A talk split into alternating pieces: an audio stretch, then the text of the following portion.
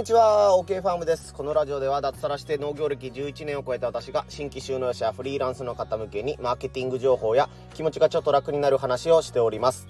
はい、今日はですね、考え方がコロコロ変わってしまうあなたへというテーマでね、お話をしようと思います。はい、何を隠そう自分に向けて話すような感じですね。まあ、僕自身はやっぱり結構目移りがしてしまうタイプです。えー、これを、まあ、この作物が面白いんじゃないか、この加工品が面白いんじゃないかとかね、えー、これに最初 A のことに集中しようと思ってたんですけども、途中で、えー、気が変わって B のことをやろうと思ってみたり、いやいや、やっぱり C の方がいいんじゃないかなと思ってみたり、まあ、場合によってはまた A の方に戻ってみたり、あ、やっぱり遠回りしたけど、やっぱり A の方が大事だったねっていう風に、えー、ね、あのー、一つのことに、えー、集中して本当に貫き通すというのがなかなか性格的にできないらしいです。まあ、この自分の性格はね、もうね、生まれ持ったものなのか、どうなのかよくわかんないですけど、えー、それを否定しても仕方ないので、えー、なるべくなら一つのことに集中をすべきと思いつつ、それでもやっぱ、えー、見移りしてしまったり、えー、行動のね、指針が変わってしまうということがあるので、そういった時に、えー、どういうんですかね、周りの人にも、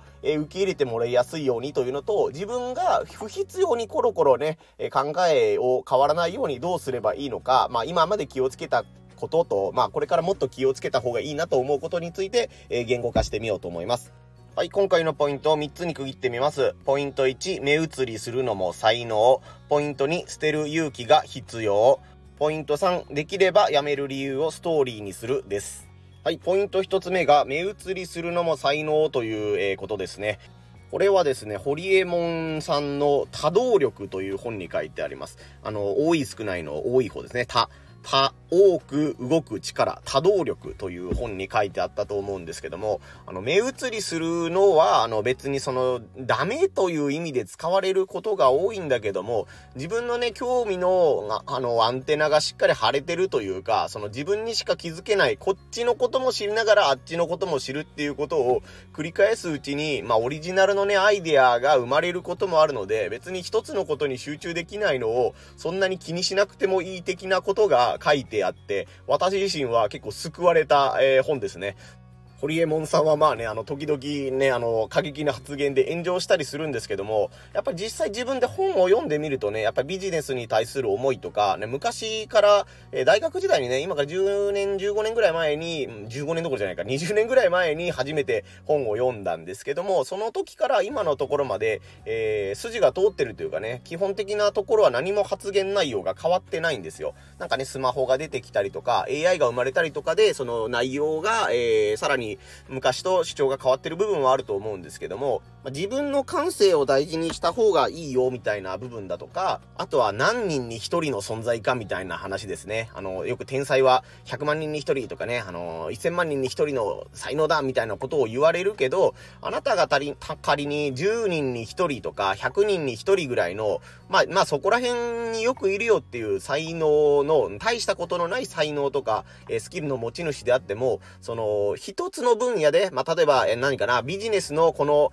うん、農業の分野で100人に1人ぐらいの、え、存在だけど、それにプラスして何か別のスキルですね。僕で言ったら何かな、うん、ラジオが好きな100分の1とかそんな感じでもいいですけど、何かその必要とされている100分の1を掛け合わすことで、一気にね、あの自分は1万人に1人の存在になれるんだと。それが、その得意なジャンルが3つあれば、えー、100万人に1人の、えー、存在になれるんだと。で、かなりニッチな、え、ところで需要のある存在になれるので、その一つのことを突き詰めて考えるっていうのは実は意外と誰でもできるというか、代わりが結構いたりするんだけど、自分の得意な分野っていうものと、また別の得意な分野っていうものを掛け合わすことができれば、そうですね、あの、高校とか大、高校、中学校、高校でいうところの40人のクラスの中に1人いるぐらいの、そんな大したなことのない、えー、凡人レベルの存在が、いつの間にか、うん、あ、この人甲子園に出るぐらいすごいんだよっていうぐらいの、えー、磨き上げられた、えー、掛け合わせでスキルになり、さらにそれがもう一つ掛け合わすことによれば、100分の1とか40分の1だったものが、1万分の1とか1000万分の1ぐらいののすごく貴重な存在になれるんだよというお話をされていて、それがね、自分の、えー、胸にすごく残っています。なので、決して目移りすることが悪いというわけではないという意味でね、捉えてもらった方が、うん、生き方は楽になるだろうと思うし、あ、僕は一つのことには集中できないけど、こういうふうにいろんなところにね、あの、情報を収集する力があるんだという感じで、えー、ポジティブにまず捉えてみるのがいいんじゃないかなと思います。これがね、まず、実は僕が知っておいてほしいというかね、自分が楽になったよということなので、えポイント1、目移りするのも才能ということで、え、ポイント1として紹介させてもらいました。次がポイント2ですね。捨てる勇気が大事ということです。えっ、ー、と、あの、目移りしてしまうっていうのは僕も、えー、よくあるので、本当にわかるんですけども、最初にやろうと思ってたことをしながら、次のことをやろうとすると思うと、やっぱりね、あの、時間が足りません、まず。うん、まあ、場合によってはお金が足りませんと言い換えてもいいかもしれないですね。あの、自分の代わりにやってくれる人がいたら、もともとやっていた A のことを誰かに外注したりしてね、これを僕の代わりにこういう手順でやってくださいっていうマニュアル化ができていたら、その自分がやっていたことを誰かにお願いして自分は B の方に集中できるということもできるので、やっぱり時間はお金かなと思うので、結局は時間とかお金が足りなくなってしまいますということです。なので、並行してやるのは無理なので、新しいことをやめるなら、まあ何をやめるのかを明確にしないといけないかなと思います。まあ、あの、偉人の言葉をね、どんどん借りるとしたら、やっぱりあの、スティーブ・ジョブズが有名かなと思うんですけども、まあ、自分は何をやってきたかっていうのも大事だけど、えー、何をね、捨ててきたかっていうのもすごく大事なんだよ。むしろ、やってきたよりも捨ててきたことの方を、まあ、誇れるようにというかね、あの、ポイントにした方がいいみたいなことをね、あのプレゼンとかで、えー、行われた、言われたことがあるそうです。なので僕の場合で言ったらやっぱりね、あの、捨てるという意味ではやっぱりごぼう以外のものを捨てた農家になります。ごぼう専門農家っていう風に名乗ってるんですけども、当初はうちのね、あのじいさんがやってた10種類、15種類ぐらいの野菜を育てていて、まあそれを少しずつね、これは、これは人気がないからやめようとか、ね、あの、機械代がかかるからやっぱりやめておこうとか、えー、あとはそうですね、あの、鳥獣害被害、イノシシに食われるリスクが高いから、鹿に食われるリスクが高いからっていうことで、キャベツをやめようとか、じゃがいもをやめようとかいうことで、えー、選択をしてきました。場合によってはそこで人を雇うことによってキャベツもやりながら、ごぼうもやりながら、えー、みたいなこともできたんですけども、それは自分にとって、えー、リスクが高いなというか、うん、多分途中で嫌になるだろうなということで、精神的なプレッシャーが高くなると思ったので、それは捨てました。そう、その時捨てる瞬間にですね、やっぱり、ごぼうも好きだし、キャベツも好きだし、えー、さつまいもも好きだしっていう感じで、OK ファームにそれぞれの野菜にファンがいたんですよね。自分の中では一番ごぼう推しだったんですけども、えー、キャベツやめちゃうの？とか、えー、里芋やめちゃうのみたいな感じで、えー、なんとか続けてくれない？っていう風に言ってくれた飲食店の方とか、ね、産直市とかで、えー、担当者さんに言われたこともあるんですけども、それは多分、ごぼう一本にした方がトータルで自分も、えー、満足したものが届けれるし、ファンの方にも喜んでもらえるかなと思ったので、えー、結局ごぼう一本に絞りました。その時はやっぱりね、あのー、残念だなとか、えーっていう嫌な声がリアルにその瞬間は届くので、うん、やっぱり残した方がいいのかなとか、このお客さんの分だけでも作った方がいいのかなっていうね、その、えー、100、100あった野菜のうち1だけ残そうかなみたいな、まあ結果的にできないからすぐ、いや、それじゃダメだと思ったんですけども、そういうね、リアルな声がね、電話とかメールとか直接会った人に言われると、この人のためになんとかね、あの、一袋だけでも作ってあげたい、自家用の分から回してあげたいみたいなことを思ったんですけど、多分それは、あの、捨てたことにならないんですよ。さっき言った A のことをやりながら B のことをやるっていうことになっちゃうので、結局ね、あの、やろうと思っていたごぼうに集中するっていうこともできなくなるし、どこかで、このお客さんのせいで自分は縛られてるんだみたいな嫌な感情になるかなと思ったので、それは、えー、諦めました。捨てました。で、やっぱりね、あの、あなたの商品がないと生きていけませんよみたいなレベルで言ってくださる人がいるんですけども、それはもうリップサービスです。はい。あなたの商品がないと私の生活は成り立ちませんっていうのはもうね、あの、99%以上嘘です。あの、その時はそう思ってるんですけども、えー、次の年になったらね、あの別のね、農家さんなり別の商品を見つけて、まあこれでもいいかというふうに、えー、納得してくださる方がほとんどです。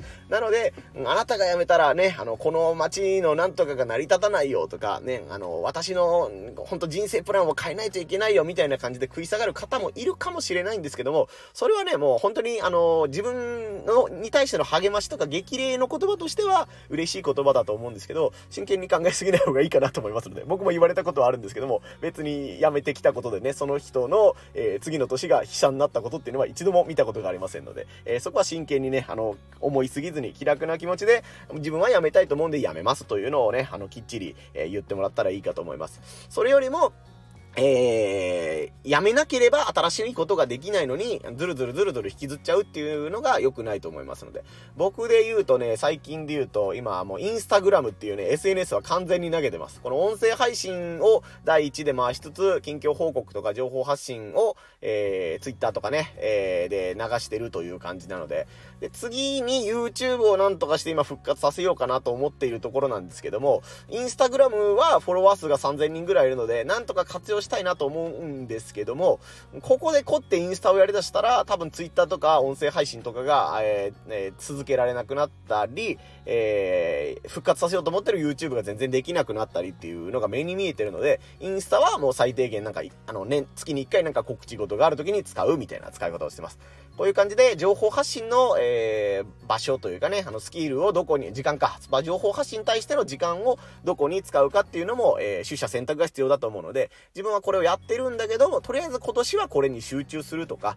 こっちはもう今はやらないみたいな感じで、えー、何かね、決めるのが、え決めるのも大事かなと思います。まあ、例えとしてね、野菜の作物と SNS の使い方という話で来たんですけども、この他にも自分の取り組みたい事業とか、え、やりたいことってに関しても同じだと思うので、え、何を捨てるのかっていうのと、新しいことを始めるのなら何を捨てるのかっていうのをはっきりした方がいいかなと思いますので、えー、捨てる勇気が必要、大事ということでお話をポイント2でさせてもらいました。そして3つ目ですね、できればやめる理由をストーリーにするですね。これは自分に対してもそうだし、えお客さんとかね、関係者に対しても、えー、大事なことだと思うので、えー、紹介させてもらいます。え、さっき言ったね、え、僕の野菜の話で言うと、え、まあ、病気の、野菜の病気のリスクが他の野菜が高いから、ごぼうの方が低いからとか、道の駅とかね、産直での売れ行きがごぼうが一番いいからとか、えー、さっきで言ったのと何だったっけ、えっ、ー、と、鳥獣害被害か。イノシシとか鹿にやられるリスクが、えー、ごぼうは低いからとか。で、こうこうこう思って、自分はこう悩んだけど、やっぱり他の作物を捨ててごぼうにしようと思いますっていう、えー、ものがあると他の人が納得しやすいし、あの、それはブレたということにならないと思うんですよね。あの、特に自営業でやってらっしゃる方は、あの、今やってることが来年も同じように続く、続いいて成績が上げられるかというと、絶対にイエスじゃないというか、もうね、あの、脳の可能性の方が高いわけですよ。たまたま今年うまくいったことが来年もうまくいくのかというのが、ね、農業に限ってはま天候のこともありますし、ね、ブログとか SNS みたいなことにしても、今年うまいこと言っても、来年 AI が発達してきたらどうなんだとか、ね、Google の方針が変わったら自分はどうなってしまうんだっていう、不安と常にね、戦いながら、えー、何かをしていると思います。会社でね、有給とか響きがあるわけじゃないので、えー、自分は去年と同じようにやってましたで、うまくいけばいいんですけども、来年になったらやっぱりダメだったよね。ああ、あの時準備しておけばよかったねとか、方針変えておけばよかったねっていうことはもうね、あの、ザラにあるというかね、誰もその変えなかったことに対して責任を取ってくれないので、やはり自分がこのままじゃやばいと思ったら、自分で舵を切る必要があります。まあ私で言ったらやっぱりごぼうのお菓子にチャレンジするというのも結構なね、あの勇気がいったことだったんですけども、金額的にはね、農機具1台買うよりもめちゃくちゃ安い初期投資なんですけども、ね、自分が出したお菓子をその1000袋バーンと送られてくるわけよですよ、在庫で。そしたらその1000袋のお菓子を、うん、スーパーとかに売ってるね、あの、メーカーが出してる大量生産のお菓子よりも値段がどうしても高いわけですね。その高いお菓子をそんな1000人の人が買ってくれるんだろうかっていうふうに、えー、悩んでいたらですね、あの、やっぱり1回目は、あの、最初お話をいただいたタイミングでは、実はあの、チャレンジできませんでした。この1000袋の在庫を吐かせずに、自分が赤字を被ってしまったら、もともとのね、ごぼうのその、経営をさらにこの加工品やったことにより圧迫されるみたいな感じで、えー、チャレンジできなかったんですけども、まあ、良くも悪くも、うん、コロナが来て、うん、コロナ、コロナ禍になり、飲食店に対してのごぼうの取引が激減してしまったので、これは来年ももし続いたらやばいことになるぞと思ってチャレンジしてみました。なので、その結果、あの、やっぱりごぼうのお菓子を作っててよかったな、みたいな、えー、結果に今はなってるんですけども、ここに対してもやっぱりストーリーがありますよね。この一回やろうと思ったんだけどやめたんだ。でもやっぱりコロナの影響が長引きそうだから、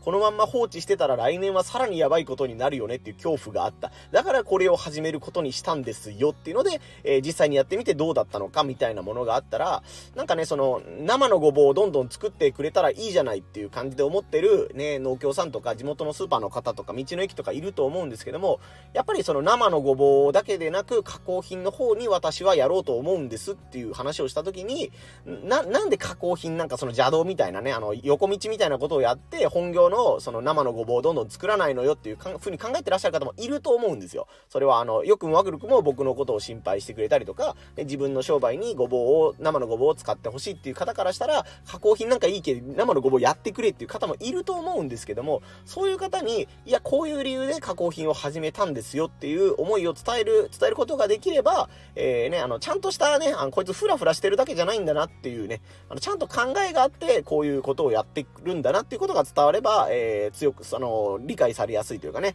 えー、強く反発されないという側面はあると思うので、やっぱり自分がなぜその結論に至ったかというのを自分の中で言語化して、それを相手に伝えれるようにするというのは大事なことじゃないかなと思います。ぶっちゃけた話ね、今自分はごぼう専門農家を名乗ってますけど、もしかしたら来年、いや、やっぱり私はネギ専門農家になりますとか、えー、じゃがいも専門農家になりますとか、ね、あのー、加工品でじゃがいものやる農家になりますみたいな感じで、なんかの表紙に、えー、方針がコロッと変わる可能性は、あの常にあります。本当に。あの、それはフリーランスとかね、あの、自営でラッサラしてやってらっしゃる方、あるあるだと思うんですけども、えー、例えば家族が病気になったとか、自分が怪我をしたとか、ね、あの、機械、機械にすごいお金がかかるようになって、このままじゃいけないと思ったとか、えー、円安の影響でとか、えー、原料代が上がってとか、もう言い出したらもう理由は何でもあるんですよ。なので、常に自分はこれ一本にしないといけないっていうのは逆にリスクなんですね。どっちかに、あの、何かトラブルがあったら違う方向に、えー、舵を取らないといけないっていうことは往々にしてあると思うんですけども、その時にやっぱり、なんで自分はこれをやめようと思いましたかっていうのを、自分自身を納得させないといけないし、自分の家族も納得させないといけないし、ね、自分の取引先も納得させないといけないっていうことになると、なんとなく直感でやめましたっていうのももちろん、え大事な要素だと思うんですけども、その直感というところにもやっぱり、うん、自分にしかわからない、その、ね、理由みたいなのがあると思うんですよ。海外の情勢を見てとか、あの、今から少子化が激しくなるからとか、なんかその、そんなことを言ってもお前、うん、そ、お前にそんな細かいことはわかるまみたいなことを 言われてるような理由でもいいんですよ、そんな。一般人に理解できないような自分の、ね、自分の中で引っかかってる違和感みたいなものでいいと思うんですよ。ただそれをきっちり、いや、あの、詳しく説明しても無駄だと思うんでと言わずに、必ず言語化してみる。で、伝わらないかもしれないけど、それをちゃんと伝える努力をしてみる。まあ、これをしておけば、自分の方針がコロコロ変わっても、えー、文句は言われないと思うし、相手に何か伝わるものはあると思います。まあ、ぶっちゃけた話ね、あの、一週間ごとにコロコロコロコロ話が変わってるっていうなると、さすがにそれはまあね、僕から見ても目移りしすぎなんじゃないというか、あいつまたなんか言うことが変わってるぜということで、信頼をね、失うケースも多いと思うんですけども、やっぱり半年に1回とか1年に1回とか、自分の事業を見直した上で、これがいけると思うんだけど、やっぱりダメだったとか、えー、いうものがあるんだったら、遠慮なくね、あの、自分の人生だし、自分の事業なんですから、えー、それはあの、方針転換していいと思います。ただ、その際にお世話になった方に方針転換の理由みたいなものをね、えー、伝えれるようにしておいた方が、えー、今後の取引とか、えー、ご迷惑かからないとか、いい関係が続けられるかなと思いますので、えちょっと長くなっちゃったんですけど、できれば辞める理由をストーリーにするということで、えお伝えしてみました。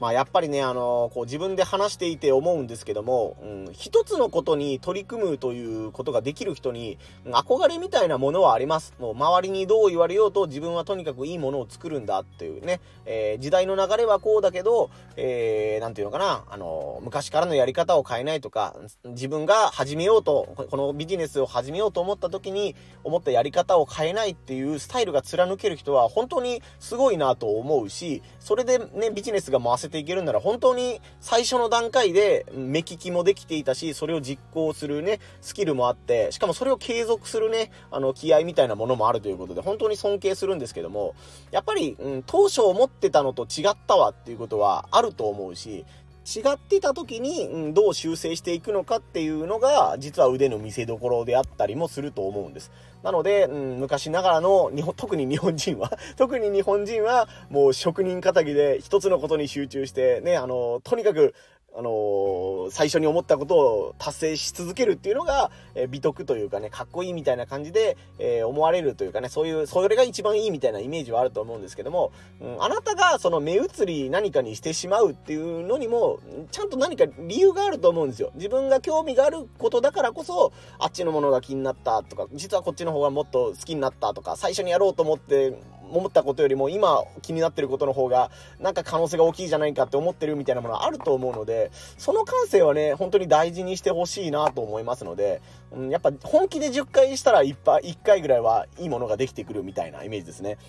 まあ、それと、やっぱり、あの時目移りしてやろうと思ってたのに、あ、実はやっぱり、あの時ややらなかったけど、やっとけばよかったな、みたいな感じで後悔するのもね、もったいないかなとも思うので、まあ、まあ、そうするとね、あの、今までやってきたものの何を捨てるかみたいなのと、今、一旦中止するかみたいなのと、えー、葛藤もあったりすると思うんですけども、まあ、まずはその目移りしてしまう自分をね、あのー、絶対にあのー、悪いように見ないでください。あのー、自分が目移りするのは、いろんなところに興味があってアンテナアンテナを張ってるから、興味がね、出たりとか目移りしちゃうってことなので、目移りしてしまう自分を、えー、決して責めないでください。そこだけは。うん、本当に。でないと僕なんか本当人生やっていけないと思います。継続が苦手というかね、いろんなところに目移りして、あっちも面白そうっていう感じでフラフラしちゃうので、このまあ、ここにこんなね、目移りしちゃう農家がいますよということで、何かの参考になったら幸いです。ちょっと今日も長く話しすぎちゃいましたね。10分ぐらいでね、まとめれるようにしたいんですけど、ついつい長く話しすぎちゃうので、もう少し、えー、コンパクトにまとめれるようなスキルも身につけたいと思います。はい、こんな感じでね、あの、マーケティング情報とか気持ちが楽になるみたいなお話をしてますので、音声配信とか SNS のフォローもぜひよろしくお願いいたします。今日はですね、広島県の山山間部にあるあの、広島空港というところにね、あの、バリバリごぼうっていうお菓子を作ってるんですけども、そちらを納品に行って、えー、この土日でのあの、イベントみたいなところに出させてもらう予定です。自分はね、売り場に立つんじゃなくて、委託で販売してもらうみたいな感じなんですけども、たくさん売れたらいいなというふうに思います。そしてもうめちゃくちゃ暑いですね。あの、25度を超えそうな勢いです。広島県の中山間地域も。えー、皆さんもね、熱中症等に気をつけて、えー、お仕事頑張ってください。それでは最後までお聴きいただきありがとうございました。OK ファームでした。